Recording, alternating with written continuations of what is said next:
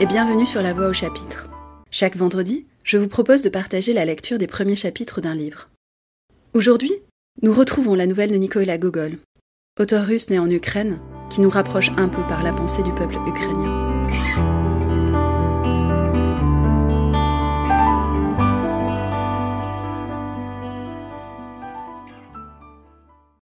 Ce grand événement se produisit plus tôt qu'il ne l'avait espéré. Le directeur donna une gratification non de 40, de 50, mais de 65 roubles. Ce digne fonctionnaire avait-il remarqué que notre ami Akaki Akakevitch avait besoin d'un manteau? Ou bien notre héros ne devait-il cette libéralité exceptionnelle qu'à une bonne fortune? Quoi qu'il en fût, Akaki s'enrichissait de 20 roubles. Une pareille augmentation de ses ressources devait nécessairement hâter la réalisation de sa mémorable entreprise. Encore deux ou trois mois de fin, et Akaki aurait ses quatre-vingts roubles. Son cœur, d'ordinaire si paisible, commença à battre la charge. Dès qu'il eut en main la somme énorme de quatre-vingts roubles, il alla trouver Petrovitch, et tous deux se rendirent ensemble chez un marchand de draps. Sans hésiter, ils en achetèrent une bonne pièce. Depuis plus d'une année, ils s'étaient entretenus de cette acquisition. Ils en avaient débattu tous les détails, et tous les mois, ils avaient passé en revue l'étalage du marchand pour se rendre compte des prix. Petrovitch donna quelques coups secs sur le drap et déclara qu'on en pourrait trouver de meilleurs. Pour doublure, ils prirent de la toile forte, bien serrée, qui, dans l'opinion du tailleur, valait mieux que la soie et avait un éclat incomparable. De martre, ils n'en achetèrent point, la trouvant trop chère. Mais ils se décidèrent pour la plus belle fourrure de chat qu'il y eut dans le magasin, et qui pouvait fort bien passer pour de la martre. Pour confectionner ce vêtement, Petrovitch eut besoin de quinze jours pleins, car il fit une quantité innombrable de points, sans cela, il aurait été prêt plus tôt. Il évalua son travail à douze roubles. Il ne pouvait demander moins. Tout était cousu à la soie, et le tailleur avait repassé les coutures avec les dents dont on voyait encore les traces. À la fin, il arriva. Le manteau tant souhaité. Je ne puis dire exactement le jour mais ce fut certainement le plus solennel que le conseiller titulaire Akaki eût connu de sa vie. Le tailleur apporta le manteau lui-même, de bon matin, avant le départ du conseiller titulaire pour son bureau. Il n'aurait pu venir mieux à propos, car la gelée commençait à se faire sentir âprement. Petrovitch aborda son client avec l'air digne d'un tailleur important. Sa physionomie était d'une gravité exceptionnelle. Jamais le conseiller titulaire ne l'avait vu ainsi. Il était pénétré de son mérite, et mesurer dans sa pensée, avec orgueil, l'abîme qui sépare l'ouvrier, qui ne fait que les réparations, de l'artiste qui fait le neuf. Le manteau était enveloppé dans une toile neuve, tout récemment lavée, que le tailleur dénoua soigneusement et replia ensuite pour la mettre dans sa poche. Il prit alors avec fierté le manteau des deux mains et le plaça sur les épaules d'Akaki Akakievitch. Puis il le drapa et eut un sourire de satisfaction en le voyant tomber majestueusement de toute sa longueur. Akaki voulut essayer les manches. Elles allaient merveilleusement bien. Bref, le manteau était irréprochable sous tous les rapports, et la coupe ne le sait rien à désirer. Tandis que le tailleur contemplait son œuvre, il ne manqua pas de dire que s'il avait laissé à si bon compte, c'est qu'il n'avait pas un très fort loyer, et qu'il connaissait Akaki Akakievitch depuis longtemps. Puis, il fit remarquer qu'un tailleur de la perspective Nievski aurait demandé au moins soixante-quinze roubles, rien que pour la façon d'un semblable manteau. Le conseiller titulaire ne voulut pas s'engager dans une discussion avec lui sur ce point. Il paya, remercia et sortit pour se rendre à son bureau. Petrovitch sortit avec lui et s'arrêta au beau milieu de la rue pour le suivre du regard aussi loin qu'il put. Puis, il enfila à la hâte une rue de traverse pour jeter un dernier coup d'œil sur le conseiller titulaire et sur son manteau. Plein des plus agréables pensées, Akaki gagnait pas à pas son bureau. Il sentait à chaque instant qu'il avait un vêtement neuf sur ses épaules, et s'adressait à lui-même un doux sourire de contentement. Deux choses avant tout lui trottaient dans le cerveau. D'abord, le manteau était chaud, et puis il était beau.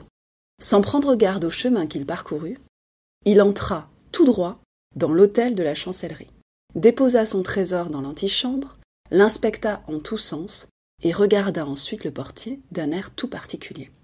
Je ne sais si le bruit s'était répandu dans les bureaux que le vieux capuchon avait cessé d'exister.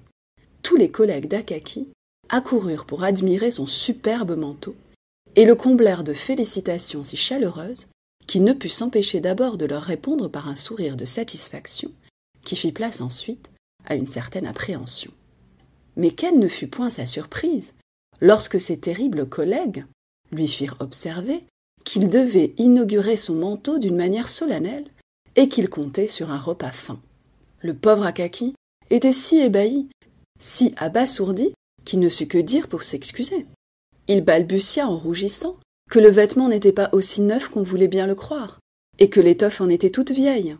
Alors, un de ses supérieurs, qui voulait sans doute montrer qu'il n'était pas fier de son rang et de son titre, et qui ne dédaignait pas la société de ses subordonnés, prit la parole et dit Messieurs, au lieu d'Akaki Akakievitch, c'est moi qui vous régalerai.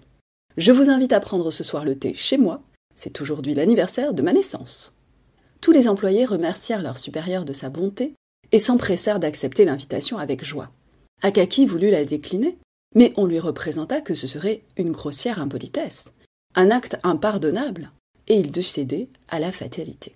Il éprouvait d'ailleurs une certaine joie à la pensée qu'il aurait de cette manière l'occasion de se montrer dans la rue avec son manteau. Toute cette journée fut pour lui un jour de fête. Dans cette heureuse disposition, il rentra chez lui, ôta son manteau, et après avoir une fois de plus examiné le drap et la doublure, le pendit au mur. Puis, il alla chercher son vieux capuchon pour le comparer au chef-d'œuvre de Petrovitch. Ses regards allaient d'un vêtement à l'autre, et il pensait en souriant intérieurement. Quelle différence. Tout joyeux, il dîna, et son repas achevé, il ne s'assit point pour faire des copies. Non, il s'étala comme un sybarite sur le canapé et attendit la soirée. Puis, il s'habilla, prit son manteau et sortit. Il ne me serait pas possible de vous dire où demeurait ce supérieur, qui avait si libéralement invité ses subordonnés. Ma mémoire commence un peu à faiblir, et les rues, les maisons sans nombre de Saint-Pétersbourg font un tel fouillis dans ma tête que j'ai de la peine à m'y retrouver. Tout ce que je me rappelle, c'est que l'honorable fonctionnaire habitait un des beaux quartiers de la capitale, et que par conséquent, sa demeure était très éloignée de celle d'Akaki Akakievitch. D'abord, le conseiller titulaire traversa plusieurs rues mal éclairées, qui semblaient toutes désertes, mais plus il se rapprochait de l'habitation de son supérieur, plus les rues devenaient brillantes et animées. Il rencontra un nombre incalculable de passants vêtus à la dernière mode, de belles dames et de messieurs qui avaient des collets de castor. Les traîneaux de paysans, avec leurs bancs de bois, devenaient de plus en plus rares, et à chaque instant, il apercevait des cochers habiles en bonnet de velours, qui conduisaient des traîneaux en bois verni, garnis de peaux d'ours ou de splendides carrosses. C'était pour notre Akaki un spectacle absolument nouveau. Depuis nombre d'années, il n'était pas sorti le soir. Il s'arrêta tout curieux devant l'étalage d'un marchand d'objets d'art. Un tableau attira surtout son attention. C'était le portrait d'une femme, tirant son soulier et montrant son petit pied mignon à un jeune homme, à grande moustache et à grand favori, qui regardait par la porte entr'ouverte. Après s'être attardé un instant à considérer ce portrait de l'école française, Akaki Akakievitch hocha la tête et poursuivit son chemin en souriant. Pourquoi donc souriait-il? Était-ce à cause de l'originalité du sujet? Ou bien parce qu'il pensait, comme la plupart de ses collègues, que les Français ont parfois des idées bizarres? Ou bien il ne pensait à rien, et d'ailleurs, il est bien difficile de lire dans le cœur des gens pour savoir ce qu'ils pensent. Le voici enfin arrivé à la maison où il a été invité. Son supérieur est logé en grand seigneur. Il y a une lanterne à sa porte, et il occupe tout le second. Lorsque notre Akaki entre, il vit une longue file de galoches, sur une table bouillée et fumait un samovar. Au mur étaient accrochés des manteaux, dont plusieurs étaient garnis de collets de velours et de fourrure. Dans la chambre voisine, on menait un bruit confus qui devint un peu plus distinct quand un domestique ouvrit la porte et sortit de la pièce avec un plateau rempli de tasses vides, d'un pot au lait et d'une corbeille à biscuits. Les invités devaient être réunis depuis longtemps et ils avaient déjà vidé leur première tasse de thé. Akaki suspendit son manteau à une patère et se dirigea vers la chambre où ses collègues, armés de longues pipes, étaient groupés autour d'une table à jeu et faisaient du vacarme. Il entra, mais resta cloué sur le seuil de la porte, ne sachant que faire. Mais ses collègues le saluèrent à grands cris, et accoururent dans l'antichambre pour admirer son manteau. Cet assaut fit perdre toute contenance au brave conseiller titulaire. Mais il se réjouissait au fond de son cœur des félicitations que l'on prodiguait à son précieux vêtement. Bientôt après, ses collègues lui rendirent la liberté et allèrent reprendre leur partie de whist. Cette agitation, cette excitation, l'animation de la conversation troublèrent le timide Akaki au plus haut point. Il ne savait où mettre ses mains, où les cacher. À la fin, il s'assit auprès des joueurs, regardant tantôt leurs cartes, tantôt leur visage, puis il bâilla, car il sentait que depuis longtemps, l'heure était passée où il avait l'habitude de se coucher.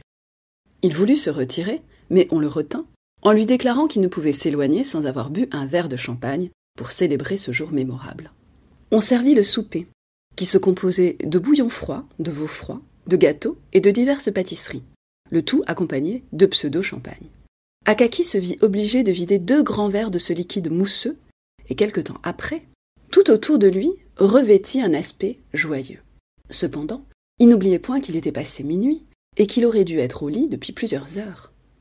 Craignant d'être encore retenu, il se glissa à la dérobée dans l'antichambre, où il eut la douleur de voir son manteau par terre. Il le secoua avec le plus grand soin, l'endossa et partit. Nous laissons ici Akaki Akakievitch et le retrouverons la semaine prochaine pour poursuivre cette nouvelle et cette lecture qui nous rapproche un peu plus du peuple ukrainien. D'ici là, bonne lecture. C'était La Voix au chapitre, un podcast produit et réalisé par Myriam Bensassi.